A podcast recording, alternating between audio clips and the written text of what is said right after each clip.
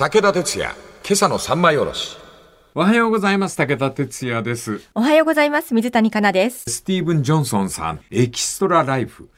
まあその余分なと言いますか、特別サービスの命と言いますかね。はい人類はこの100年で寿命がなんと54年間も伸びているという。はい。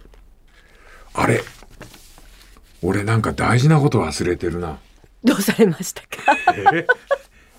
何でしょうか？あのですね、今ふっと思い出したんですが、はい。これね、あのーあれですわ。もう一周ありますわ。え？いや、今日2週目が今二日始。まりました。はい。え。3、4とありますわ。3週、4週がある。そう、ごめんなさい。あ、そうですか。俺他にももっと喋ることがあったはずなんだ。あ、そう。ペストとかコロナの話があるんですよ。あはい。もうそれがすごく面白くって、え、その話してないなと思い出しちゃった。その話はどっかに書いてらっしゃるんですか？置いてきちゃったわ、うちに。お家に置いてきちゃった。わかりました。いや、あの、この、はいごめんなさい。スティーブン・ジョンソンさんのこの本の面白さは、何千年も伸びなかった寿命が、この100年で54年も伸びたのかっていう。はい。それを見つめていくと、医学だけでは急に伸びたりなんかしなかったっていう。はい。で、カナダに、あの、先週お話したコレラの話もあるでしょ？ね？はいで、コレラが、これが原因じゃないかって見つけたのはお医者さんじゃないんだって。うん。コレラで苦しんでいるイギリス・ロンドンの町があった。そこの水道局の人が見つけたのが、ココレラがどうやって広がっていくかの原因なんだって。そうか、そうか。コレラは水だった。はい。あるエリアの、あの、井戸を調べたら、下水道の汚水が井戸に流れ込んでたんだって。うん。これじゃないかっていうことで、その穴を塞いで井戸をきれいにさらえたら、コレラの伝染力が落ちた。うん。ということで、こっから上下水道をきれいにしようっていう、イギリスの近代化が始まったという。はい。俺、この話が、なんかむちゃくちゃ面白くて、ええ。俺たち、あの、感染症とか病気とかってお医者様って言うけど、実は人類にものすごく貢献した大発見って格のごとく、姿勢の人々の物事を考える、うんあの力なんだよね。はい。で、これまたゆっくりやると思いますけど、この中で特に面白かったのは、あの、変わり者の人がいて、はい。その自分の住んでるエリアの寿命の統計をつけ始めたんだって。おその人が、あの、死亡の原因をノートに書き続けたところから、ーこの人が平均寿命を出しちゃうんだって。これもね、お医者さん関係ない。はい。戸籍係の変わり者だったらしいんだ。うんなんかそういう話がね、すごく面白かったんだけど、はい。それがもしかしたら、ごめんね、上官だったかもしんない。家違っちゃった。そうそう、今お送りしてるのは下官ですな。あ、そうですね。まあでもいいや。はい。あの、物事っていうのが、どんな風に進んでいくかっていうので、あの、先週お話ししたのは、ペニシリンなんかも見てわかる通り、自由度。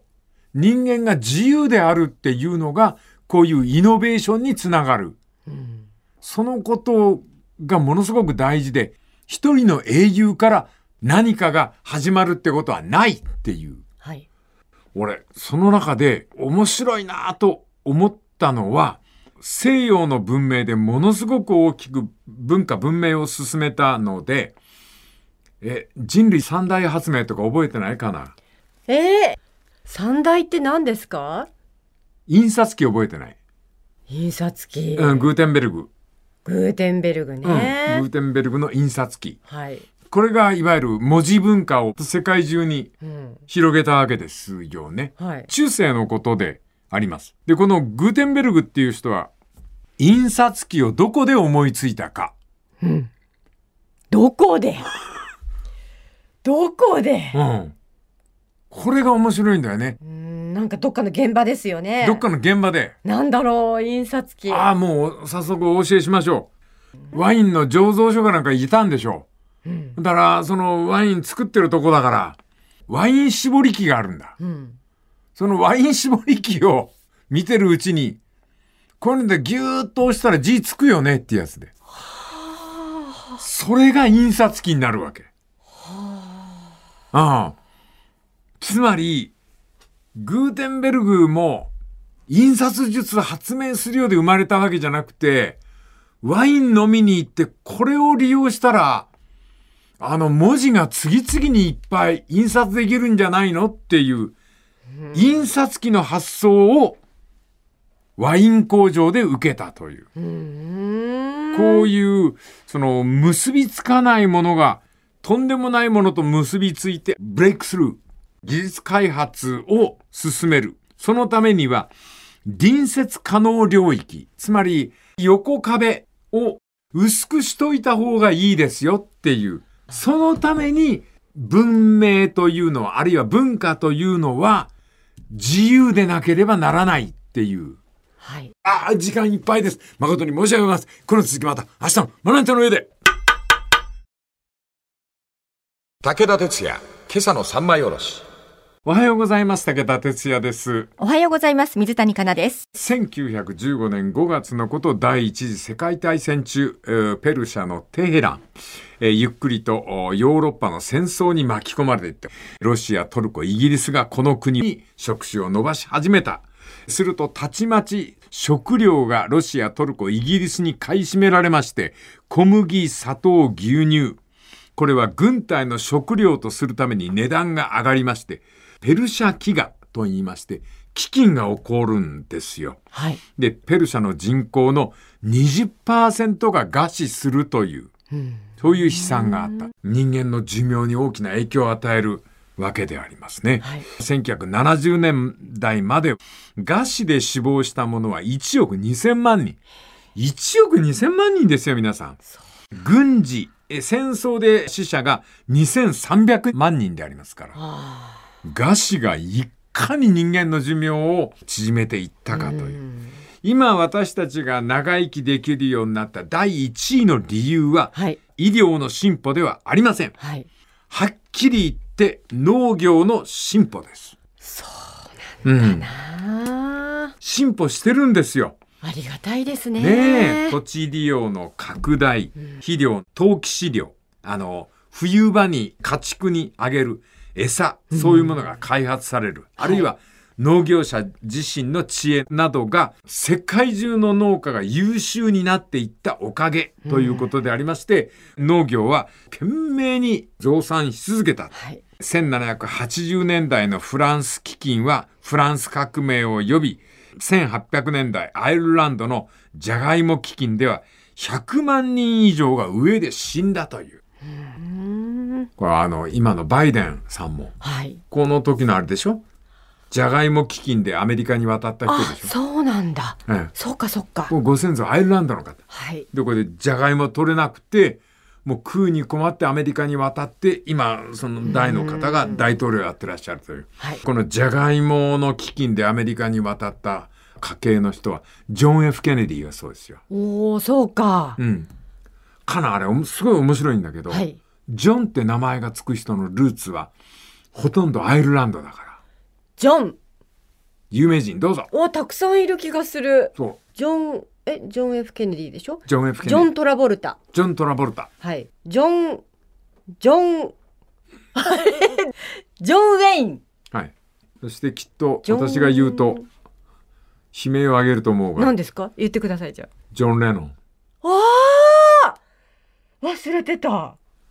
彼のビートルズのあのレパートリー探してごらん。歌があるから。ジョン・レノン。ジョン・レノン、アイルランドの人よ。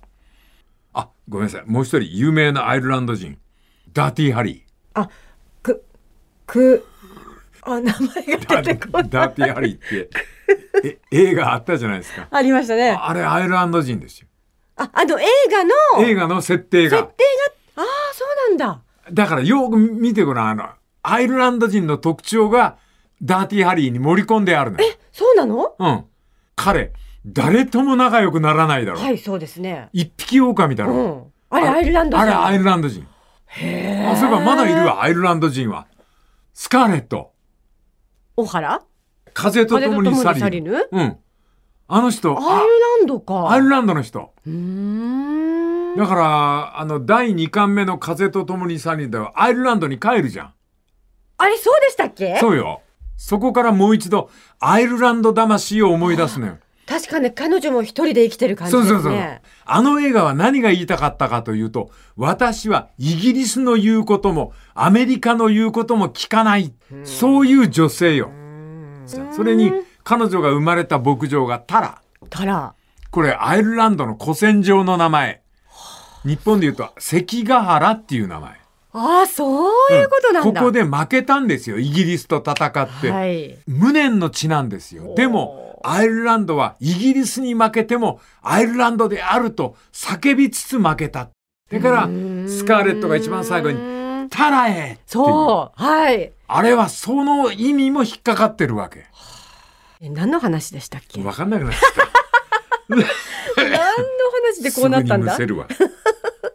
とにかく飢饉の話でございますな。あはい飢饉が様々な人々の運命を変えたり、寿命に影響したそうであります。で、1950年代からやっと減った。その前まではだいたい飢饉で5000万人が毎年死んでたそうです。ペルシャ飢饉では10万人あたり82人。そこから5年で10万人あたり0.5人まで減って、今、飢饉の死者は世界人口の1%。そこまでやっぱり農業人が頑張ったってことでしょうね。はい。ペルシャ、ペルシャって言っておりますと、古い国名でありますから、ポカーンとなさる方もいらっしゃると思いますが、こんな風にして、あの、ロシアとかトルコとかイギリスからこう散々いじめられて、ペルシャの人たちがこのままじゃダメなんだっていうことで、ペルシャ人以外の人も集まってこいよって、イスラムという宗教で集まってきて作った国がイランです。今はペルシャと言わずイランという国になっておりますけども、あの、こんな風にして世界の飢饉というのは減っていったということですね。はい。この後もものすごい戦いが続くんだな。ああ、ああ、もう時間来ちゃった。ああ、な申し訳ない、申し訳ない。この続きまた明日の胸板の上で。武田鉄矢、今朝の三枚おろし。おはようございます。武田哲也です。おはようございます。水谷香奈です。えー農業の話ですね。農業がいかに人類がこう寿命を伸ばすのに役に立ったかということであります。はい。農業も様々なものを発見しておりますが、農業の発見したものの中で最大、これが硝酸アンモニア、えー海鳥とかコウモリの糞便の中に、これがペルーの海岸あたりでは、優秀な肥料として農業を支えておったそうですな。これだからやっぱり海鳥とかコウモリの糞便は、ものすごい農業に、良き肥料に。ところが面白いんですな。中国人が、この硝酸アンモニアの中から何を作り出したか、火薬作っちゃうんですよ。ええよくわかんないけど、できるもんなんだ。できるんですね。硝酸ですから。で、この海鳥やコウモリの糞便というのがものすごい大事な資源みたいになるわけですよ。それで、あの、世界中はカモメ、コウモリ等々の糞探しに夢中になるんですが、硝酸っていうのはものすごく不思議な物質なんです。で、えー海鳥とかコウモリの糞便の中にありまして、これを乾かすと、あの、肥料にもなるんですが、火薬にもなり得るという。日本はどうしてたか知ってる？戦国時代。わかんない。蚕なんですって。蚕の出したうんこを徹底的に乾かすと良質の火薬になるんですって。ええそうなんだ。うん。うん伊賀の忍者、甲賀の忍者っているじゃん。はい。甲賀ってのは、飛竜とかっていう術知ってる？どういう？あの、のろしみたいにして空に、あ花火を打ち上げるみたいな。はい。なんで、その、こんな風にして火薬生み出すのが上手だったかっていうと、普段農業やってるか硝酸が？ら。うん。手に入る。うん。硝酸アンモニアってのは肥料になる。別名を窒素肥料って言うんですよ。ほうほうほだから、戦争に負けた日本は窒素工場を作って、うん農業をとにかくもう一回やり直そうっつって、窒素肥料をバンバカ日本中に供給した。うん。で、それ化学物質で、うん。窒素肥料を一生懸命作ってる最中に漏れ出した水銀が海に流れ込んであの肥料。でも最初の目的は何だか、何だったかっていうと、日本が食料事情を自分たちで担える田畑を持つための化学肥料製造工場だったのよ。うんだから、まさかあんな悲劇になると思わないから、あ窒素の人たちは無我夢中で作ってたわけ。そうなんだ。あのー、賞賛に関しては面白いことがいっぱい残ってて、はい。あの、徳川家康は知ってるわけよ。そのいわゆる蚕とか、そういうものから、その糞から火薬ができること。だから、ものすごく厳しく取り締まってたんだけど、大名たちはこっそり百姓に命じて、糞集めやってたみたい。で、蚕の糞を、方法があるんでしょうね。はいあの、火がつかないように、いろりの下だったかもしれないけど、置いてたみたいですね。危険なんでしょうけど。危なくないんじゃん。え？カラッカラに乾かすために、そこらあたりに蚕の糞をしっかり溜めて、カラッカラに締めるとダメ。火薬と同じで。ところが乾かすと、これが火薬になって。だって、あれな、あそこなんかは、こっそり作ってたみたいですね。加賀藩とか。黒田藩なんかも、相当火薬の量を持ってた。みたいですよ。あの、マタギの人たちって自分たちで鉄砲の弾作ってたんだから。鳥の糞とかその辺でしょうね。他はダメなんですか？人間の糞じ人ゃダメ間はダメ。人間はダメ。鶏糞とか、そういう糞の種類によって。へおい面白いよね。その火薬ができると同時に農業肥料にもなりうるという、なんともはや不思議な化学物質であります。でも、これさえあれば、微生物のいない土壌でも畑になった。はあはい。この化学肥料によって20世紀、爆発的に増えた世界人口。これだって20世紀、20億から77億まで人間増えたんだ。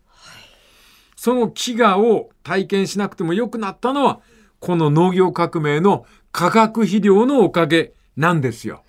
そうとしか言いようがないよな。はい。ところが、そこがまた科学のあっけないところで、1908年のことドイツ人科学者フリッツ・ハーバーという方が、硝酸アンモニア、これを空気と熱と鉄を触媒にして、トン単位で硝硝酸が作れるようになって、戦争の死者がものすごく増えた。え？一番最初は農業から始まった化学物質だったんですが、はい。火薬に転用されて戦争の戦死者を生むことになった、そうやって考えるとやっぱり農業って人間がやっぱり科学に気がついた大元ですよね、はい。これなんかものすごく不思議じゃない？不思議じゃないいや、もともと私、その科学が全くわあいやかんないので俺もう不思議も何もすごいなって感じ。あ俺も苦手なんだけどでもそういう意味で面白いんですけど、はい。この辺が寿命と結びついているところが面白いなと思うところでございます。はいこれちょっと話がいろいろ散っておりますけど、自由さがないと新しい発見ができないんだと思ったりはいするんでございますね。はい。武田鉄矢、今朝の三枚おろし。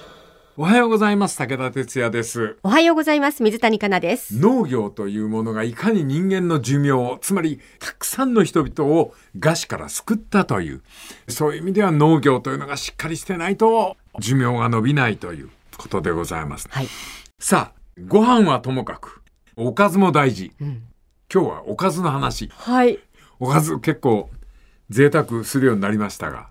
はい。でも贅沢できるのもこういう人たちがいたおかげでございますね。問題もありますが、とりあえずこういう人たちがいるから食えることは食えるという時代が来たわけであります。1923年の春のことでございます。デラウェア州のセシル・スティールさんという娘さんがおりまして、この方は鶏の卵が欲しかった。はい。で、その鶏にたくさん卵を産んでもらって、それを売っって副収入にしたいなということで、ひよこ50羽を注文した。で、これで稼ごうかなと思ったんですが、注文表の書き方がまずかった。はい。どんな間違いが起こったかっていうと、50羽でいいのに、500羽もひよこが来ちゃった。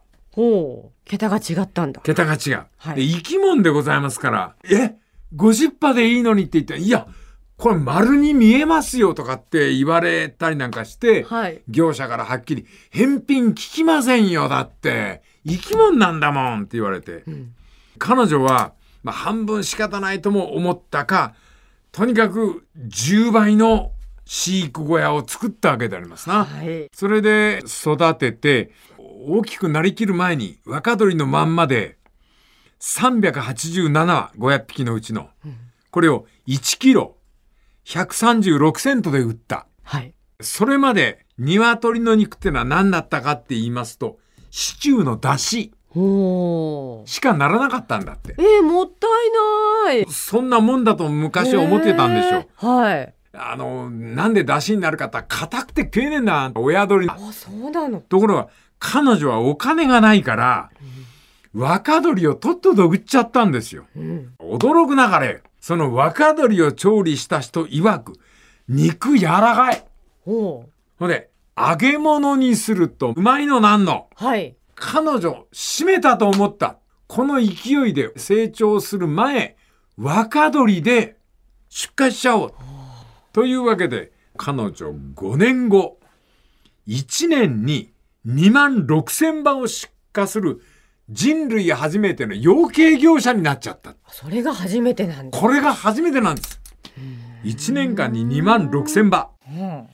で、彼女が取ったやり方は、まあ、アメリカのお嬢さんですね。工場型、養鶏業、機械のごとく、鶏ずらーっと並べて、はい。卵を産んだら下に転がって、卵を集める場所にという。で、若鳥の方はというと、あんまり運動させると、筋肉隆々になっちゃうんで、ん若いうちにっていうところで、狭いところで買って、ほ餌を与えて、で、成長に1年以上かかるう牛に比べて鶏は若鳥の場合だと数週間で OK なんですよ。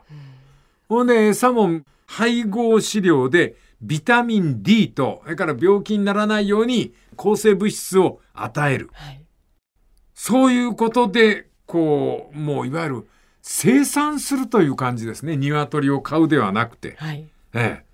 そうすると、数週間のことですから、いくらでも生産できるわけですよ。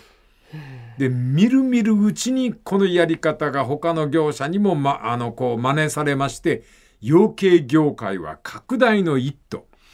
で、この上に、ここの州の近く、ここでチェーン店ができた。はい。できたとか、ケンタッキー。ああ、私もなんか、そうかなと思ってたんですよね。そうそうあのおじさんが出てきて、はい。そうで若若鳥に特有の味付けをあのね、味付けうんどうやってんのが美味しいんだよな。あれものすごい企業秘密みたいですね。えそれでこのフランチャイズ店を募集してえええケンタッキーフライドチキンで売り出した。これがはもうあなた世界中に広がっていくやっぱり最高のチェーン店ですよあね。はい。で今ではアメリカ人は年間で40キロほ鶏肉を食べてる鶏の肉を。で、今世界で230億羽が育てられ、私ども人類は年間で600億羽パう。うん。の鶏、それ以上を食べてるそうでありまして、そうですか。ええありがとうございます。本当に申し訳ないと言いますかね。とにかくひよこから数ヶ月で出荷できるんで、鶏肉、鶏っていうのは大歓迎なわけですよね。はい。しかも生産方式は工場式養鶏技術ものすごく効率化されてるんですがここのところまだ続いておりますか？卵の値上がりは高いんですよ。今ほんと卵ずっと高い。これは工場式畜産技術の進みすぎそっか。あまりにも過密ゆえに鳥インフルエンザという大量死を引き起こす感染症が鳥の世界で。卵高いのは困るんでありますが、しかし少し控えないと、まあ今までが安すぎたのかなって気もしますけどね。そうそうそうそう。うんああ、時間いっぱいになってしまいましたね。この次また、明日のまな板の上で。武田鉄矢、今朝の三枚おろし。おはようございます。武田哲也です。おはようございます。水谷香奈です。わずか100年の間で人類は54年、2万日も寿命を伸ばしました。確かに世界には寿命に格差がございます。国によっては17年ほども格差がございます。はい。寿命の格差は人種によっても差がありますけども、これも10年単位ではなくて、まあ4年単位ぐらいに縮まっておりますんで、人類はやっぱり長生きする方に進んでいるわけでありますね。特にグローバルサウスと呼ばれる南半球は急速に寿命を伸ばしております。インドも中国もアメリカと20年の差が昔はあったんですが、今は4年になりました。はい。この進歩、これは、あの、様々なイノベーション、それも偉大な科学者、偉大な英雄、皇帝が世界の寿命を長くしたのではありません。庶民の間から様々な知恵が寄せられて、一歩ずつ一歩ずつ人類は長生きができるようになった。私なんかもその恩恵に預かっているわけでございますが、はい。しかし、2万日の寿命を伸ばした。これは一体何かということを突き止めますと、私たちが自由を求め、人と人との間に壁をなるべく薄く、あるいは壁を取り除く。そういう連携があったためでありまして、営利を求め特許で守られたイノベーション。そういうものは続かないんでありますね。これね、面白いこと書いてあって、かな、あれだってよ、自動車事故による死者の少なさ。ほう。これも寿命に影影響してるんだって。え、どういうことですか？交通事故であんまり人が死ななくなった。理由は何か？はい。安全ベルトですよ。やっぱり効果がうん。あるんだな。さ三点式シートベルト。これがものすごく死者を少なくしたんですって。で、この三点式シートベルトを発明したニース・ボーリンさんという方。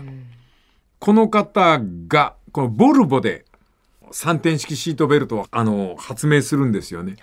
感謝しなきゃいけないけど、このニル、ニルスさん、ボーリンさんは、この三点式シートベルトを特許にしなかったんです。はい。そのことがどれほど自動車産業界にとって死者を少なくしたかという。だから広がったんですね。そうそうそうだから特許でガチガチとか著作権をとかってあるけど、特許著作権があるばっかりに広がらないっていうね。どこの世界もそうですよね。うん音楽だってね。そうなんだよ。著作権でかけちゃいけないの？えかけたら広がるのにうんうんうんうんっていうこともあるし。うんうん、で、この三点式シートベルト。はい。急激に普及した。それも後部座席までちゃんとしなきゃダメだっていう。面白いね。これなんで広がったと思うかな。え？後部座席もしっかりシートベルトしましょうっていうのが。え事故が少なくなったっていうデータが出たからじゃないんでデータだけじゃダメなのよ。だから、これがね、あの、イノベーション、物事が広まっていくなんだろう。ダイアナ妃なんだって。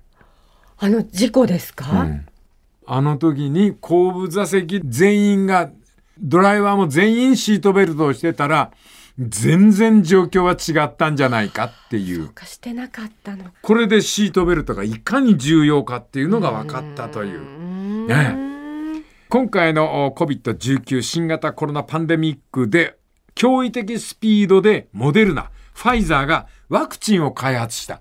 これはやっぱりすごいことなんですよ、皆さん。はい。なんかいろんな心配事ありますよね。だけど、やっぱりこれすごいことで、わずか2年でここまで死者を減らしたっていうのは、様々な壁を取り除いた各国の連携がこれは効くぞ。こういう情報をやり取りしているからでありまして。はい。